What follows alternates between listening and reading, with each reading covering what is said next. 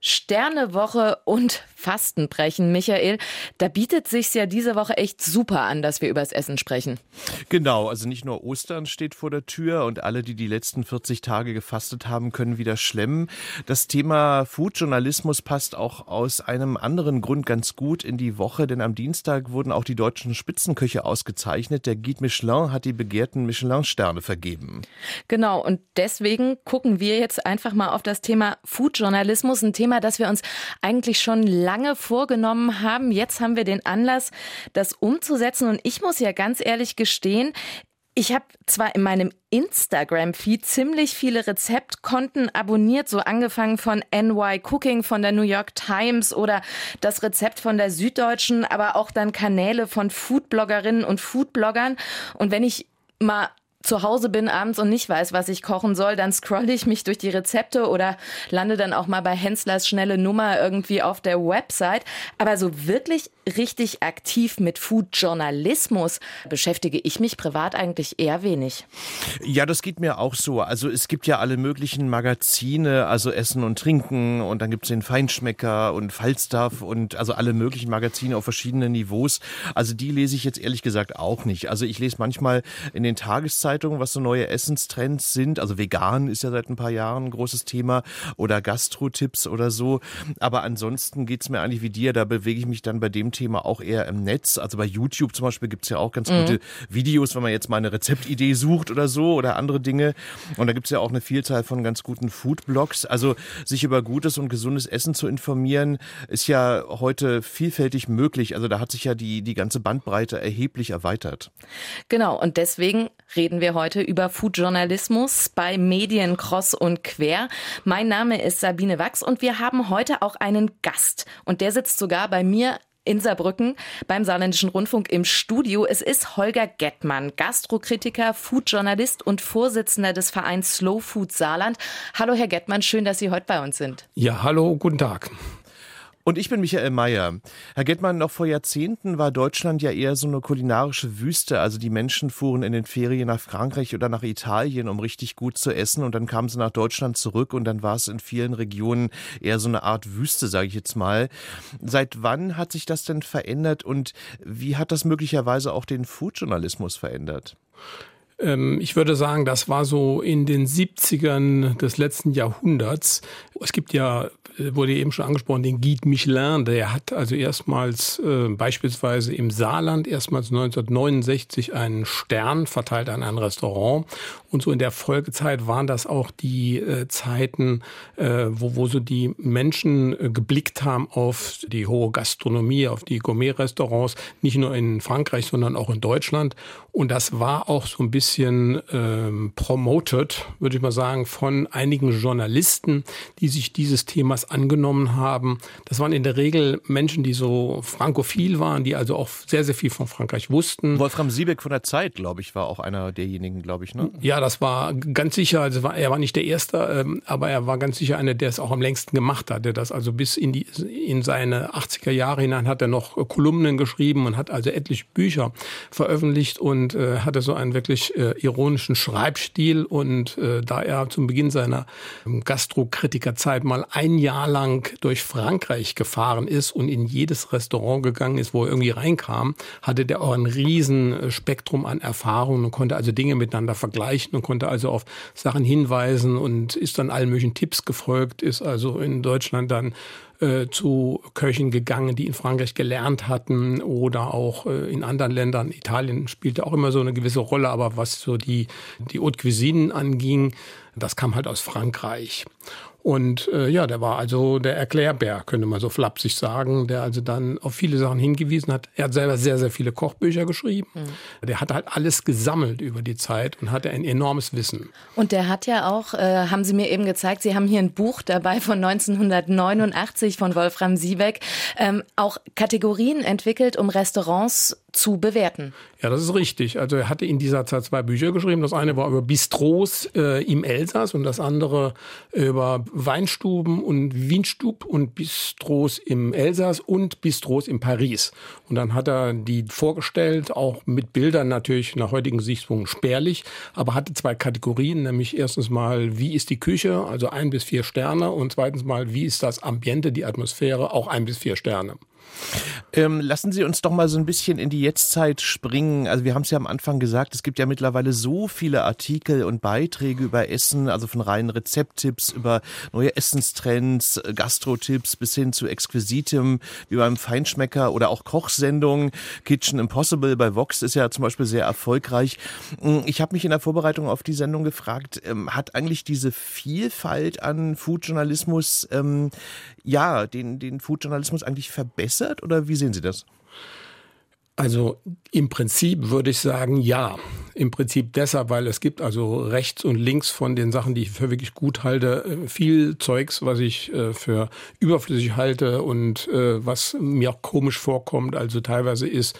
Was, äh, was denn so zum Beispiel? Na, beispielsweise, dass also die großen Köche, die im Fernsehen sind, dass die jetzt auch für andere Entertainment Formate herhalten und dass die, die feiern sich, die machen ein Business damit und das hat dann mit dem Essen nichts mehr zu tun. Oder ähm, es gibt also so im, äh, in den verschiedenen Bereichen der Social Media Leute, die fotografieren Essen. Und ich war mal bei einer Veranstaltung, wo viele Foodblogger waren, die haben das Essen, was damals da gab, fotografiert und ich war ganz irritiert, denn so fotografiert man nicht. Das, haben, das war denen alles egal. Mit Photoshop lässt sich alles äh, aufbessern. Also es interessiert nicht mehr, wie es wirklich war, sondern es interessiert, wie es aussieht aussieht und das lässt man dann, äh, sorgt man nicht für eine gute Ausleuchtung, sondern man bearbeitet es nachher im Photoshop. Das sind so Sachen, die mich ein bisschen irritieren. Das heißt, Sie sehen da so eine Trennlinie zwischen Food-Journalismus auf der einen Seite und Food Entertainment, Unterhaltung.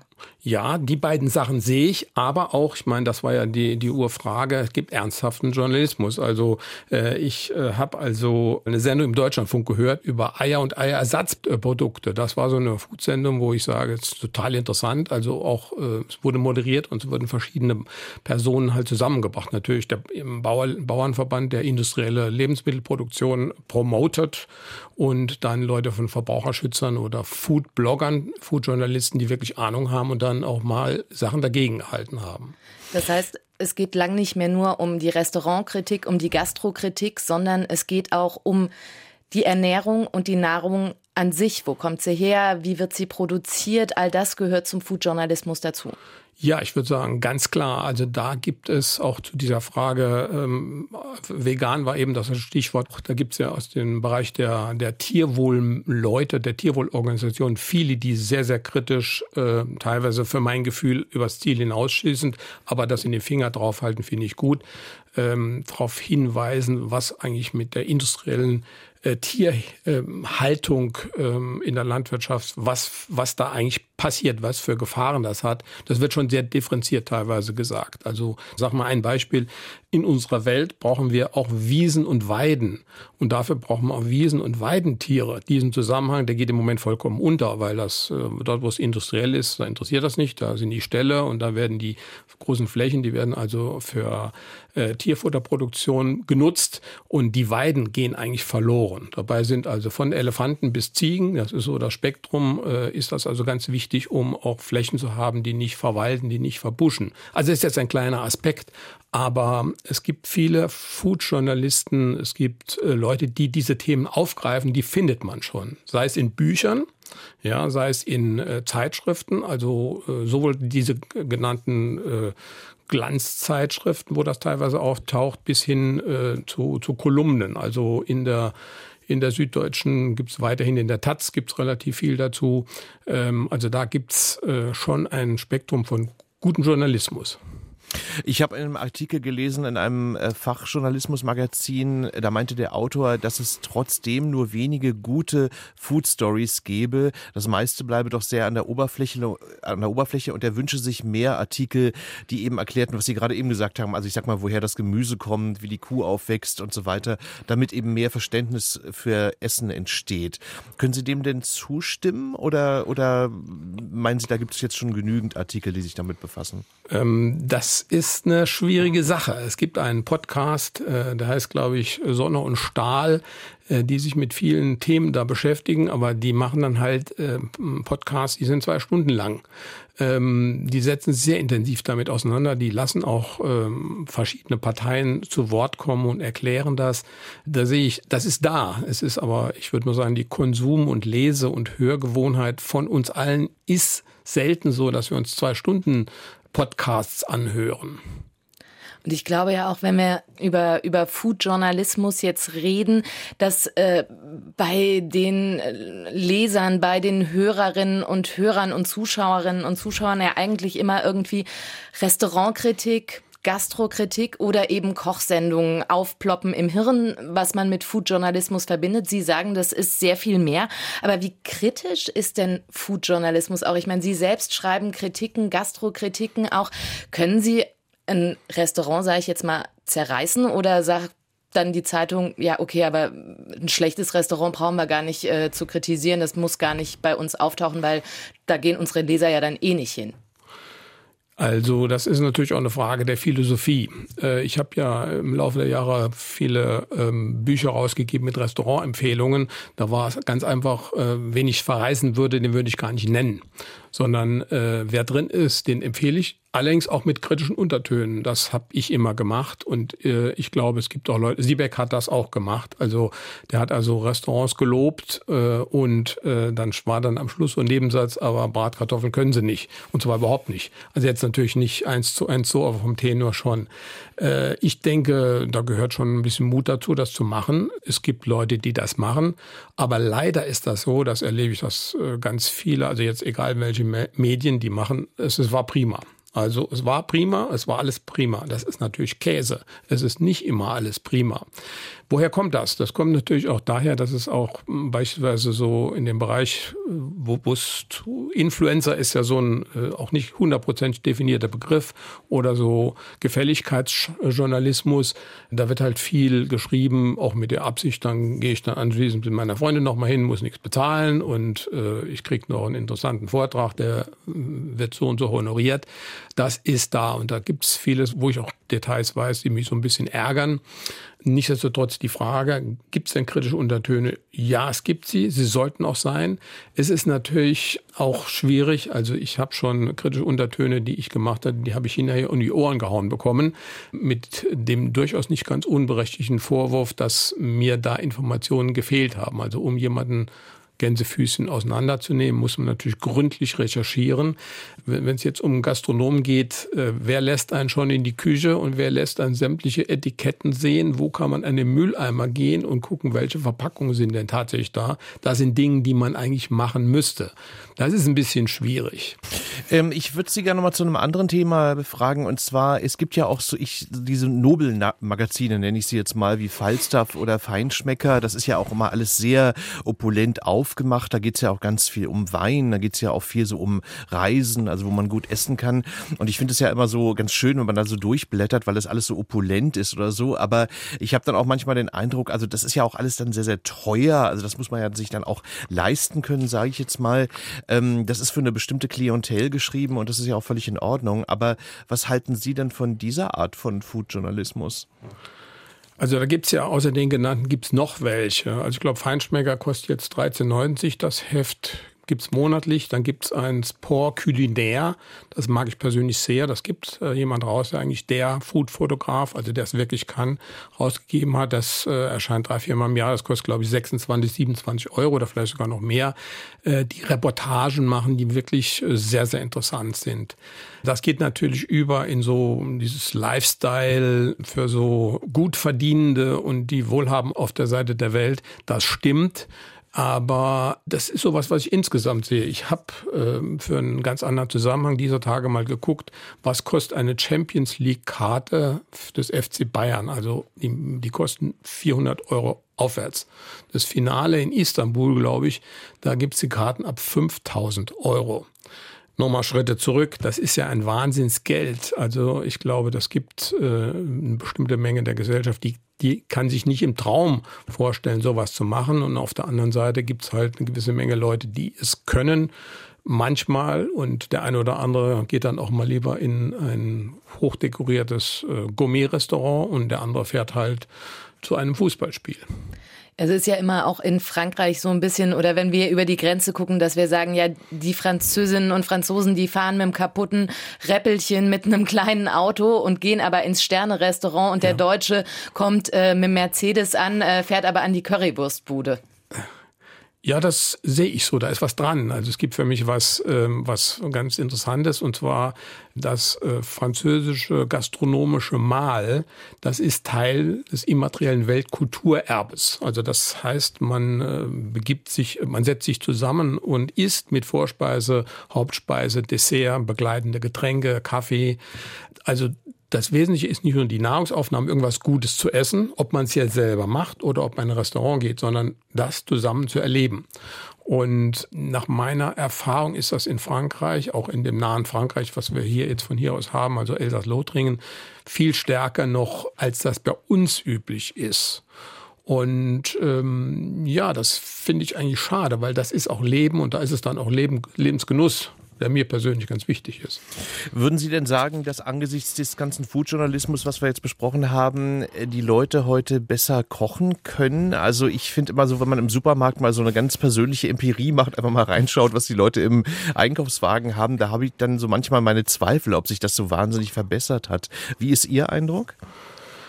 Ja, also ich glaube nicht, dass sich das verbessert hat. Also ich hatte dieser Tage für eine Recherche, war ich also in allen Discountern und äh, Supermärkten so in meiner Umgebung und habe natürlich auch geguckt, was haben die Menschen äh, in den Körben. Es sind ganz, ganz viele äh, Fertigprodukte, Halbfertigprodukte, die man einfach nur warm machen muss. Also das ist schon erschreckend. Äh, auch Sachen, wenn man das sich mal preislich anguckt, äh, die schon viel teurer sind, als wenn ich es äh, persönlich mit Zutaten, die ich mir besorge, wo auch immer, am liebsten natürlich äh, auf, auf Märkten oder bei Bauern direkt, als ich das äh, für ausgeben müsste. Also ich glaube nicht, dass das Kochen besser geworden ist. Ich glaube, was ich aber glaube, es hat einen anderen Nebeneffekt bei ganz vielen Menschen, die gar nicht so viel kochen, die sind kritischer geworden. Das berichten mir beispielsweise Köche, dass die dann also irgendwas, die monieren irgendwas, von dem sie meinen, das hätten sie im Feinschmecker gesehen, das sei anders beschrieben worden. Das ist natürlich ein bisschen skurrile Situation, denn äh, sie sind keine ausgebildeten Köche und sie haben da einen klitzekleinen Einblick und äh, das ist dann schon manchmal ein bisschen schräg. Aber nichtsdestotrotz, also Sie sagen, der Foodjournalismus hat, gerade wenn es ums Kochen geht und um die Frage, was kaufen wir ein, wie ernähren wir uns, ähm, noch ein bisschen was zu tun. Foodjournalismus das ist wesentlich mehr als Restaurantkritik, als Rezepte vorstellen.